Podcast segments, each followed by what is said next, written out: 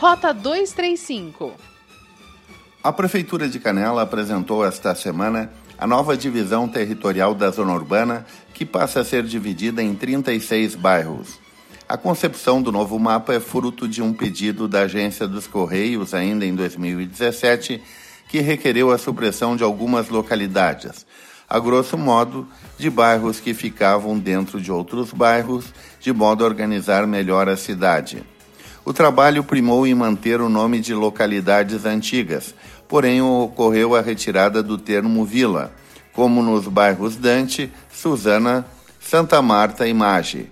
Também agora Saiqui e Caracol passam a integrar a zona urbana, este último que cedeu área para o recente bairro Pinheiro Grosso. O anúncio da candidatura do vice-prefeito Evandro Mosquen do MDB ocorrida no sábado provocou a pronta reação do prefeito Fedoca Bertolucci, que realizou demissões de MDBistas na segunda-feira. Saíram a secretária de Governança Simone Bender e o procurador-geral adjunto Felipe Dourado, todos filiados ao MDB. Em apoio à secretária Simone Bender, quatro ocupantes de cargos de confiança da pasta também pediram demissão, mas dois teriam sido convencidos a voltar. Até o início de agosto, o prefeito Fedoca Bertolucci, do PDT, garantia que seria candidato à reeleição. O boletim do Centro de Operações de Emergências Gramado de terça-feira registra mais 34 casos positivos de Covid-19. Outras 34 pessoas se recuperaram para a Covid no município, totalizando 487 curados.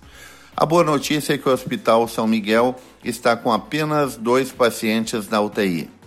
Também na terça-feira foi registrado mais um óbito de não residente em Gramado. É uma mulher de 65 anos que morava em uma instituição de longa permanência em Três Coroas e teve diagnóstico positivo para Covid-19. Ela tinha comorbidades e estava internada desde o dia 25 de julho na Casa de Saúde foi o 13º óbito de não residente em Gramado.